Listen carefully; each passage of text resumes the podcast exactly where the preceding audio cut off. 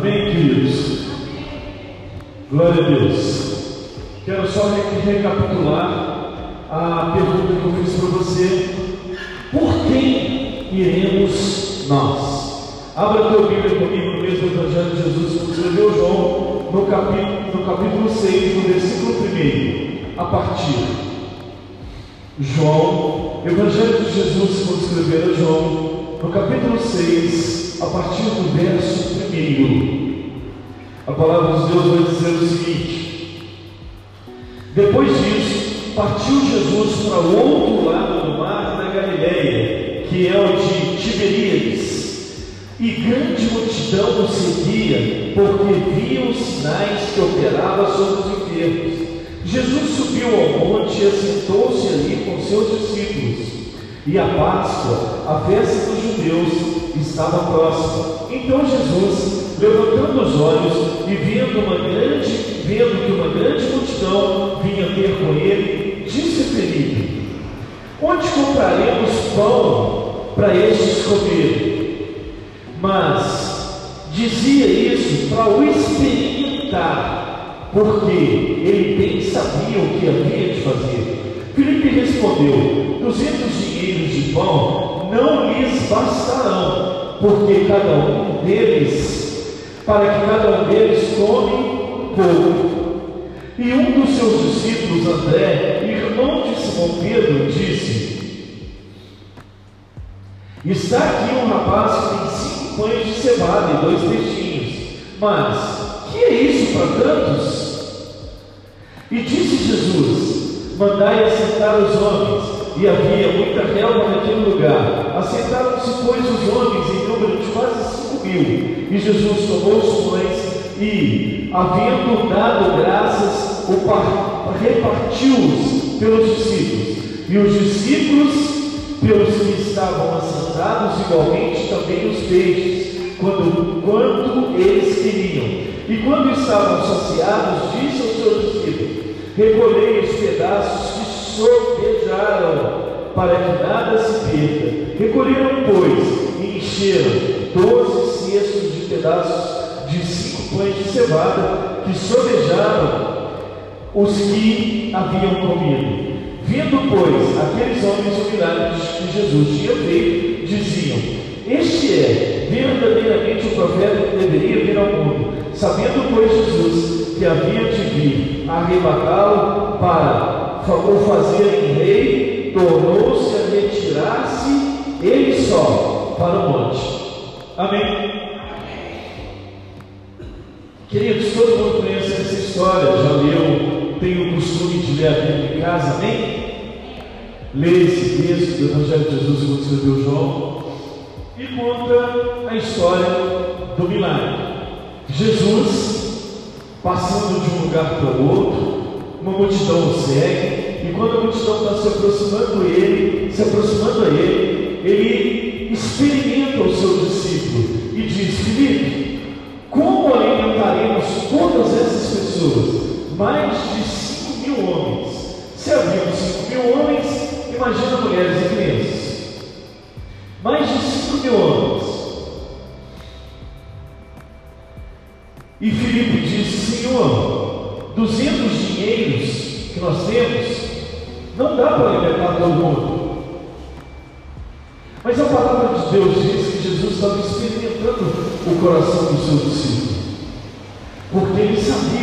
precisava fazer. Mas a nossa ênfase não é o milagre da multiplicação dos cinco pães e dos dois peixinhos. A nossa ênfase é saber essa noite, compreender essa noite, para quem iremos nós? O porquê que eu e você, que dizemos que somos cristãos e servimos ao Senhor, estamos seguindo? Quem que nós estamos Para onde que nós estamos indo? Por quem seguimos? Por que causa? Por que propósito seguimos? Será que isso está muito bem definido e muito bem claro nas nossas vidas?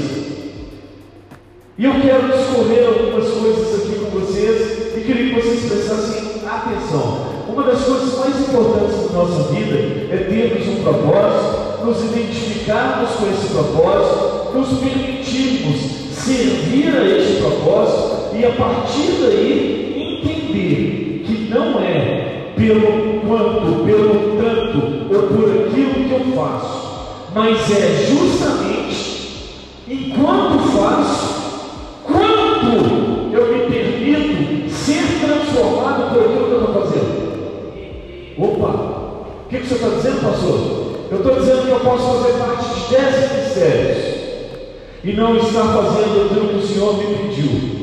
Mas eu posso dizer que eu posso fazer parte de um ministério só, que todo mundo olhe para ele e acha que não tem relevância nenhuma. Mas eu posso estar cumprindo o propósito de Deus cabalmente. Por quê? Não é importante para mim aquilo que eu faço, o quanto que eu faço, a quantidade que eu faço, o tempo que eu faço. O que importa para mim é quando eu estou fazendo aquilo, o quanto eu sou transformado. No livro do profeta Jeremias, no capítulo 18, do primeiro versículo ao versículo 6, a palavra de Deus vai relatar uma história que Deus chama o seu profeta e diz: Desce a casa do oleiro, porque eu preciso falar contigo. A palavra de Deus diz que o homem de Deus, o profeta de Deus, desce até a casa do oleiro e o oleiro é aquele homem que fazia o vaso com barro, e vê um homem trabalhando na roda, o instrumento que trabalhava na roda, e ele batia o pé, e aquela roda rodando, ele moldava o vaso. E viu um homem fazendo o vaso. E a palavra de Deus diz em um determinado momento, o homem, vendo que o vaso não era perfeito, pegou o vaso, jogou na parede quebrou o vaso todo, amassou o vaso todo e começou a fazer o vaso de novo. E o que Deus tinha para falar com Jeremias era isso. Mas será por que Deus remetera o seu profeta a entender essa palavra? Justamente para nós sabermos no dia de hoje como é que Deus quer tratar comigo e com você. E na maioria das vezes, nós desistimos de um propósito muito maior por causa das minhas vontades. Ah, amém. Ah, estou satisfeito. Ah, meu tempo deu. Mas um dia nós declaramos: é o meu chamado. Eu amo. Eu amo pessoas. Eu quero cuidar das pessoas. E com o passar do tempo, quando nós somos exprimidos, amassados e jogados na parede, como barro nas mãos do olheiro, e a pergunta é: não pode o Criador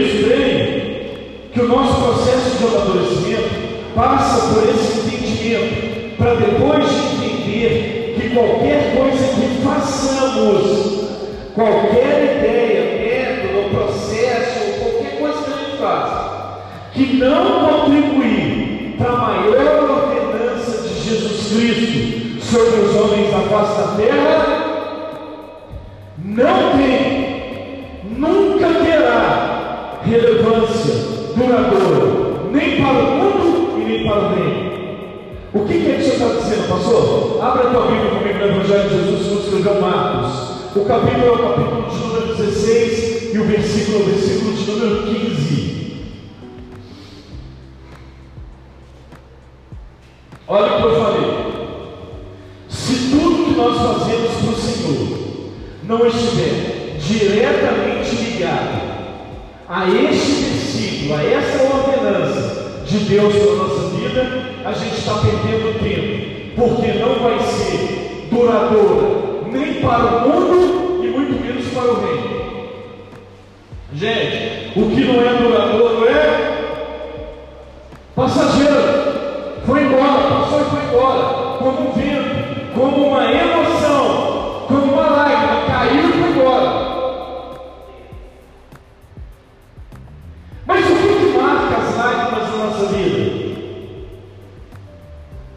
não é a lágrima por si só, mas é aquilo que causou com que ela caísse.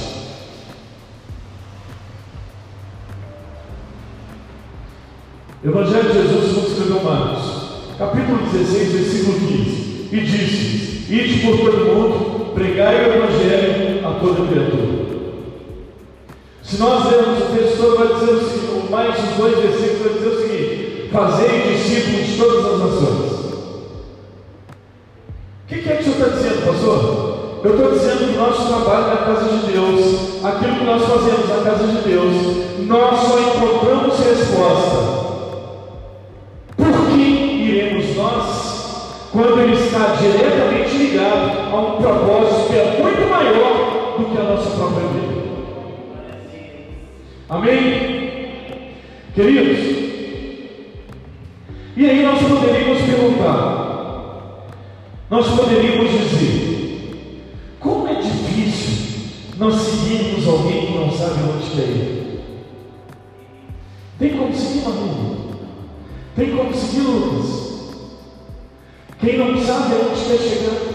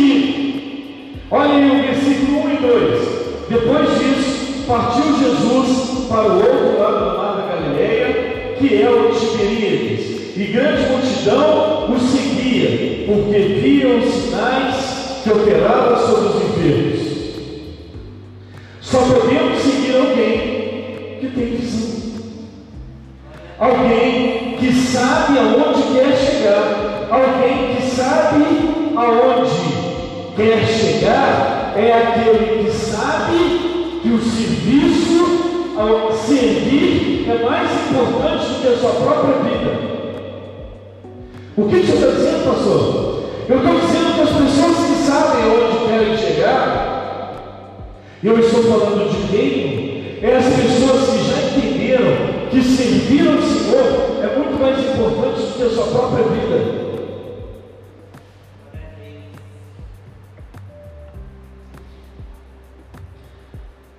Evangelho de Jesus, como escreveu João, capítulo 12, versículo 26. Eu quero embasar isso aqui para não ficar solto no ar.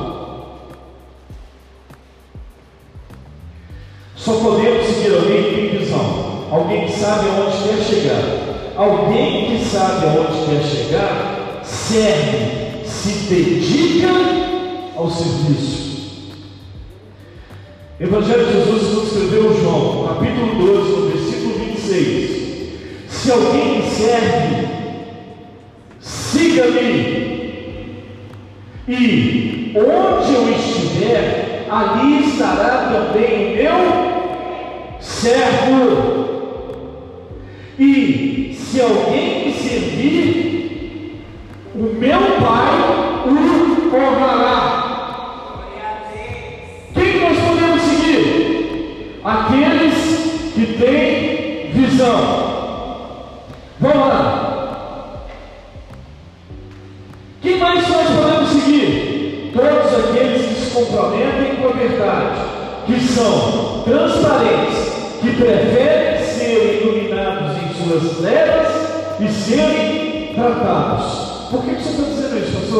Porque a maioria das pessoas para no meio do caminho, desiste daquilo que elas disseram, que era um chamado do dia, quando elas são confrontadas com o seu pecado. Aí elas fazem o quê? Esse feixe de luz não pode entrar aqui não. Eu não aceito que esse feixe de luz entre. Se eu não aceito que esse feixe de luz entre, eu faço o quê? Eu desvio do feixe de luz abandonam aquilo que chamaram de chamado, aquilo que disseram que dia, porque não querem esse feixe de luz aonde ainda há trevas. Não se permitem ser tratados. Evangelho de Jesus, como escreveu João, capítulo 8, versículo 12. Vem comigo. 8, versículo 12. Falou-lhes Pois Jesus outra vez dizendo: Eu sou a luz do mundo, quem me segue não andará em trevas, mas terá a luz da vida.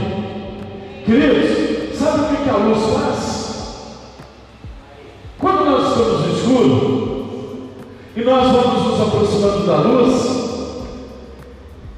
vai ficando claro para todas as pessoas que estão nos olhando tudo aquilo ainda que é trevas.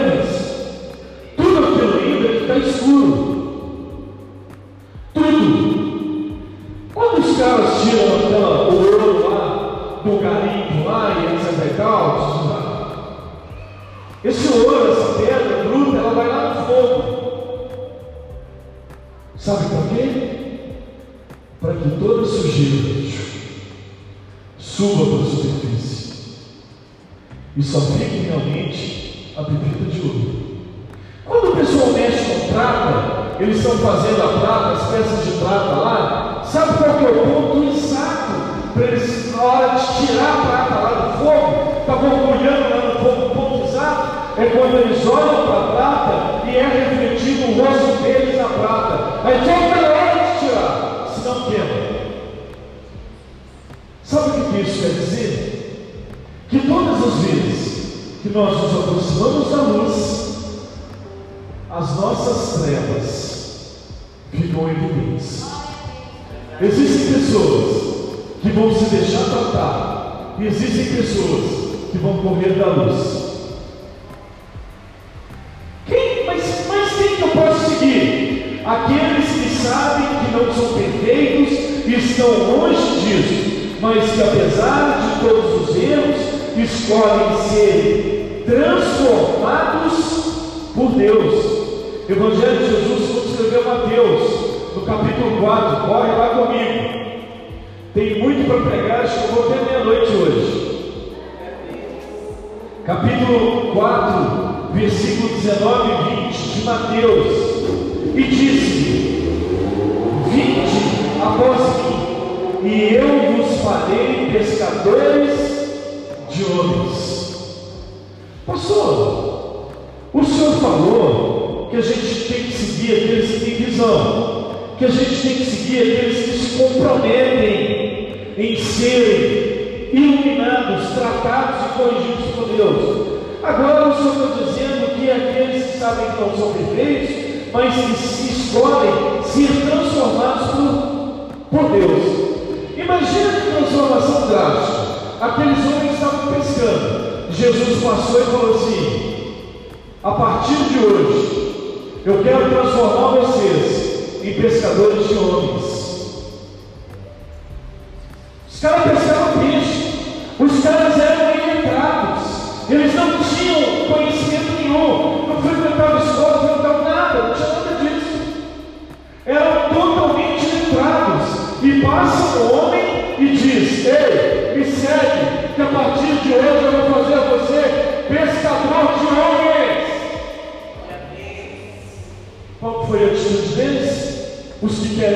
transformados pegaram imediatamente as redes, lançaram fora o Senhor Jesus. Precisamos seguir aqueles que têm. Precisamos seguir aqueles que sabem que precisam ser tratados. E precisamos seguir aqueles que escolheram serem transformados apesar de todos os erros, mazelas dificuldades e incapacidades. Precisamos seguir aqueles que já reconheceram que não existe nada mais importante do que Jesus Cristo. Eu não sei se a sua realidade é essa, mas eu quero esse, isso que eu estou falando. Lá no Evangelho de Jesus, quando escreveu Lucas, capítulo 14, o versículo é o versículo de número 26. É necessário seguir aqueles que reconheceram que não existe mais nada mais importante do que Jesus Cristo. Evangelho de Jesus, segundo escreveu Lucas, no capítulo 14, no versículo 26. Se alguém vier a mim e não aborrecer a seu pai, sua mãe, mulher, filhos, irmãos e irmãs, e ainda também a sua própria vida, não pode ser o meu discípulo. E qualquer que não levar a sua cruz e não vier após mim, não pode ser o meu discípulo.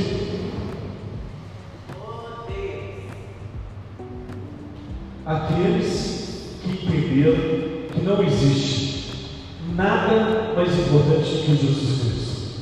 Pastor, mas por que o senhor está falando isso? Porque a igreja nos dias de hoje, ela é afrontada até dentro de casa. Quantas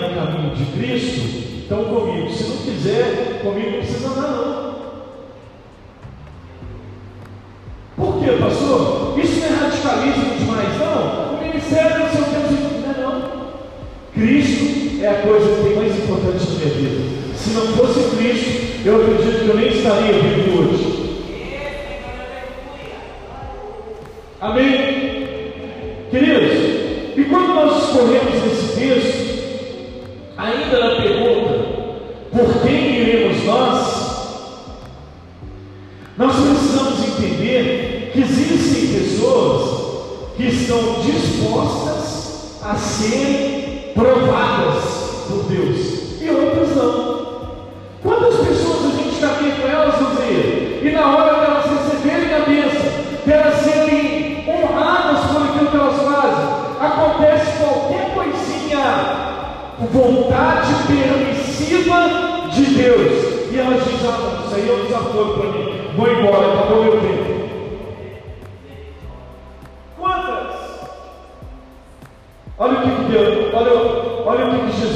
Seu discípulo lá no, no versículo 5 a 7. Filipe,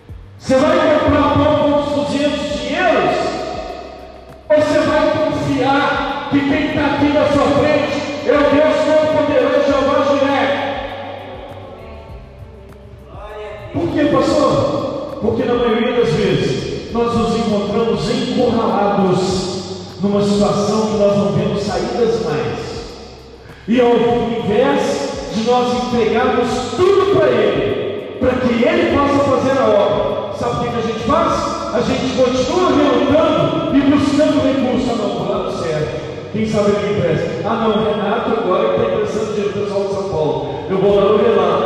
Ah, não, o pessoal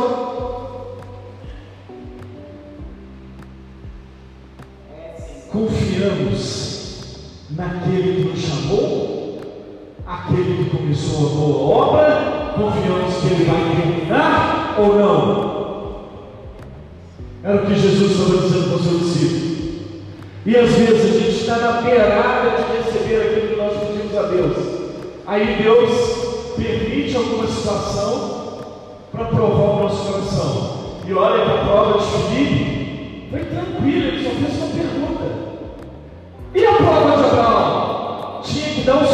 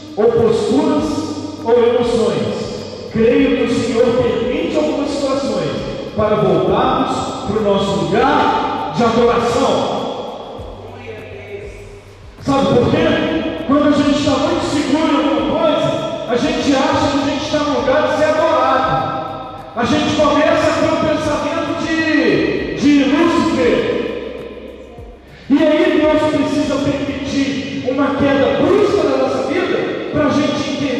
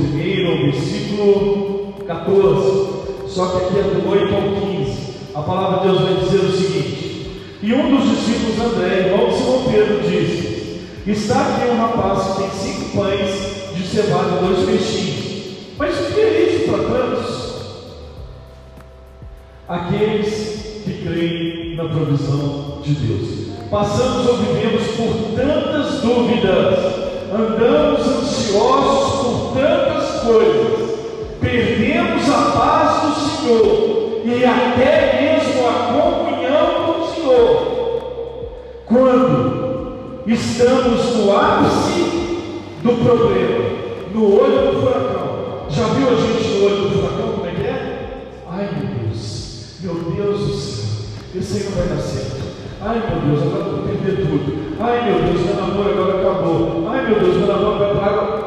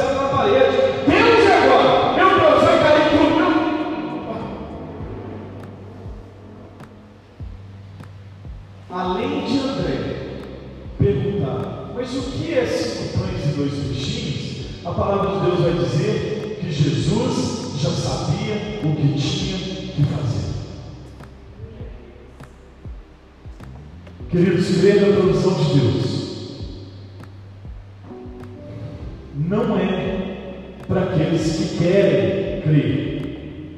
Porque Jesus só pode fazer um milagre quando nós colocamos nas suas mãos. Aí nós ouvimos: coloca nas mãos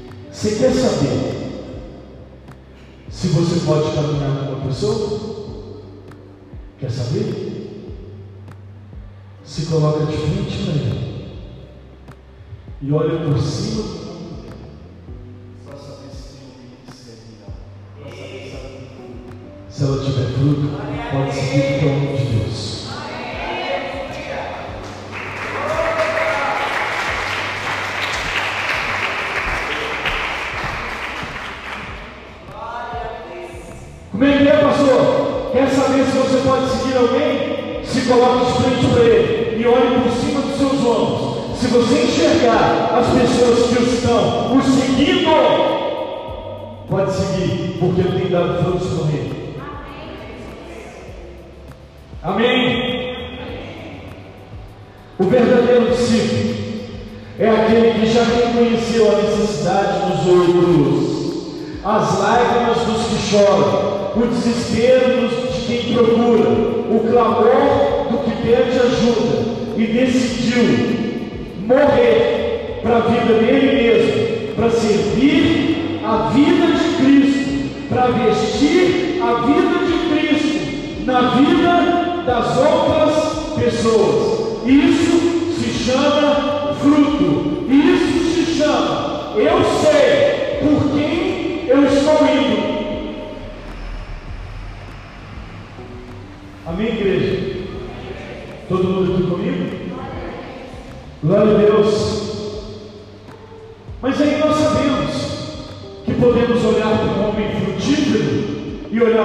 por dos seus ombros, e se tiver pessoas que seguem esse homem, nós sabemos que ele é homem de Deus.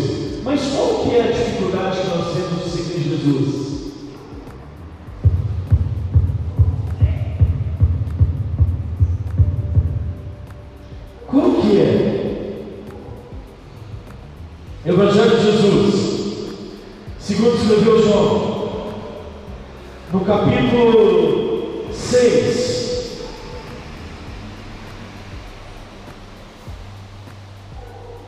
no versículo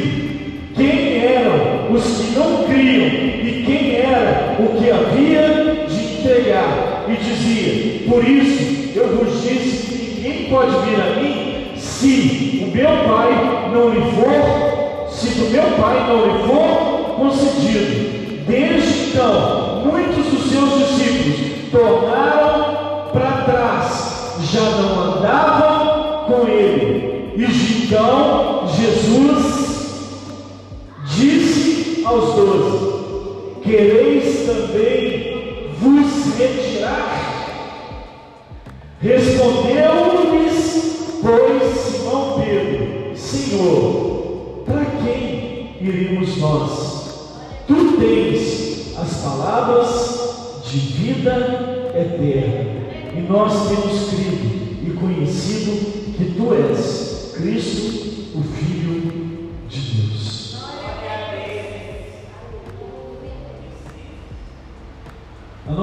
dificuldade de conhecer Jesus é a falta de conhecimento que a gente tem. Eu já falei no outro dia aqui que nós conhecemos o Jesus da história da cruz. Conhecemos o Jesus que foi esfatado, que foi machucado, que foi dilacerado, cuspido, humilhado. Nós conhecemos o caminho do Gólgota. Nós conhecemos os bambus que enfiavam aquela coroa de espinho na cabeça de Jesus. Nós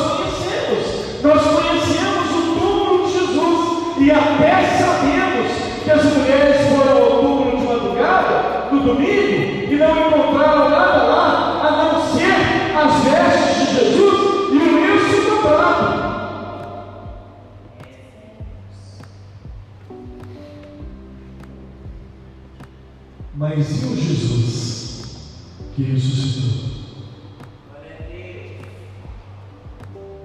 Um dos seus disse: só se eu tocar as chaves.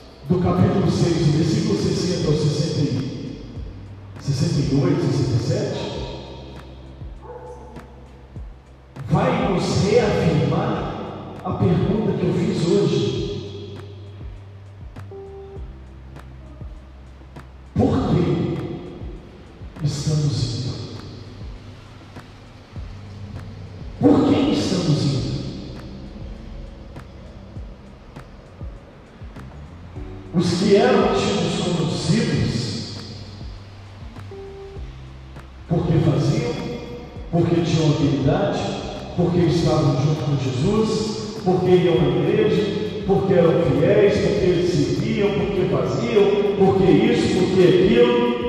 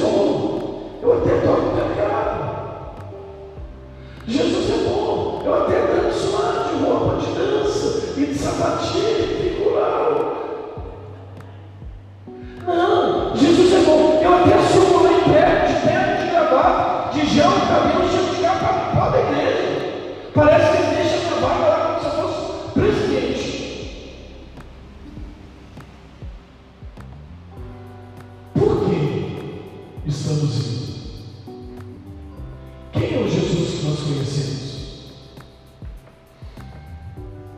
Quem é?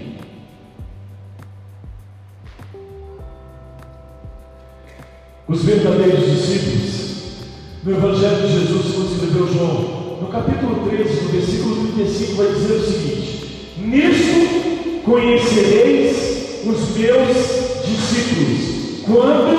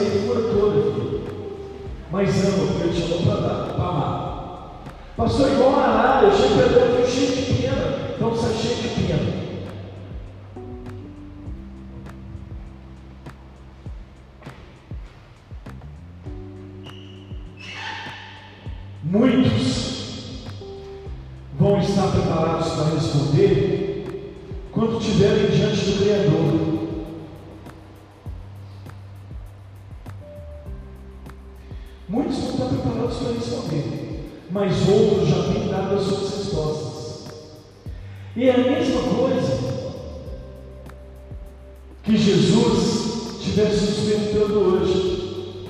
Muitos já foram. Você também quer ir com eles? Ele perguntou para os doze. No meio dos doze tinha um ladrão. Ele sabia quem ia roubar. A Bíblia disse nesse texto, ele sabia quem ia roubar, quem ia trair.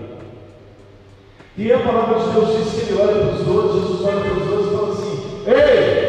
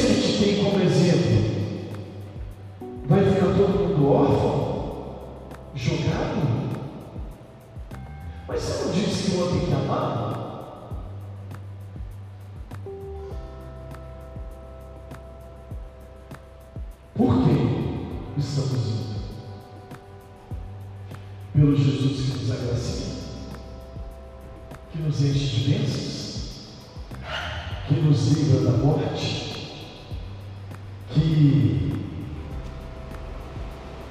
para terminar, eu preciso, é o Espírito Santo de Deus falando no meu coração. Eu preciso.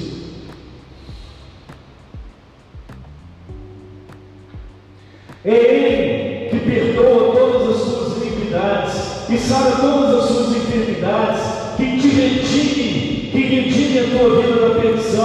nos coroa de benignidade de misericórdia, quem enche a tua boca de bens, de sorte que a tua mocidade se renova como a águia.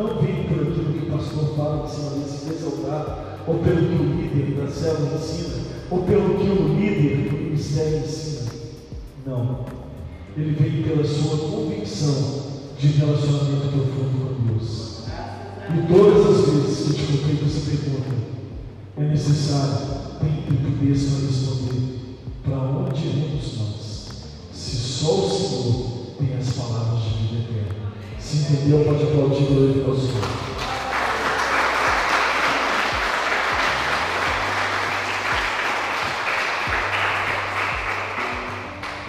Pai, é no poder do nome santo de Cristo que nós oramos nessa hora e agradecemos o Senhor pelos louvores, agradecemos o Senhor pelas orações, agradecemos pela palavra que o Senhor nos tem permitido sobre esse lugar. E te pedimos, Deus, no poder do nome santo de Cristo, que a tua mão poderosa sobre a sua igreja traga essa palavra como uma reflexão para os seus corações. Que eles entendam, Pai, que nós precisamos saber quem nós seguimos.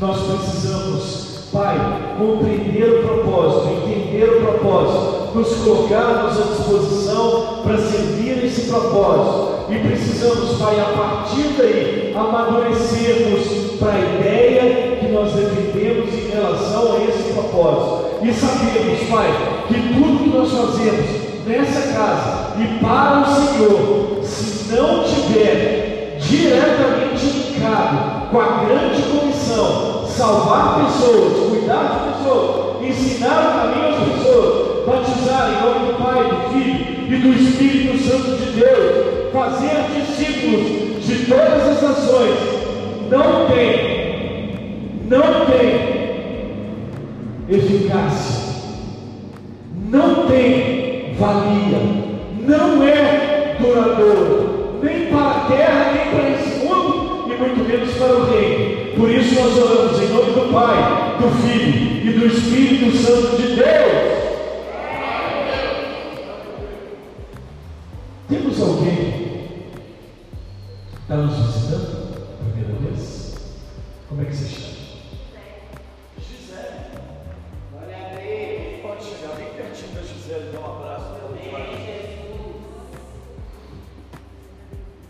Como é que nós recebemos?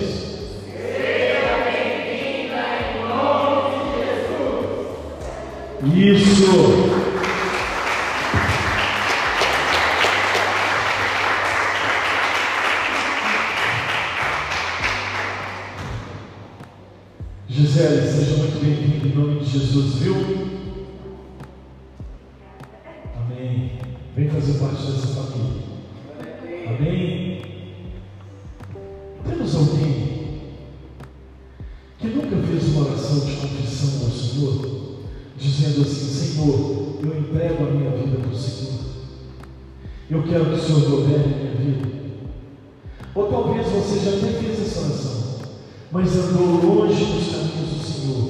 E hoje ouviu a palavra, foi tocado pelos louvores e pelas orações e quer se reconciliar com o Senhor. Se tivermos alguém nesse lugar, eu gostaria que você levantasse uma das suas mãos. Eu quero orar com você.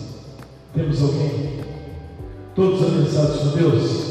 Amém. Que o amor de Deus Pai, que a graça do nosso Senhor Jesus Cristo e que as doces consolações do Santo Espírito de Deus sejam com todos vocês, hoje e para todos sempre, no poder do nome santo de Jesus. Amém? Vão em paz, em nome de Jesus. Queridos, sexta-feira a gente vai montar o bazar. A partir das quatro horas, quem quiser dar uma mão, vem para cá e nos ajuda. E sábado vai vender o tropeiro, mas se não pedir agora, vai ficar sem, hein? Já está acabando. Tem que avisar para o Lucas lá.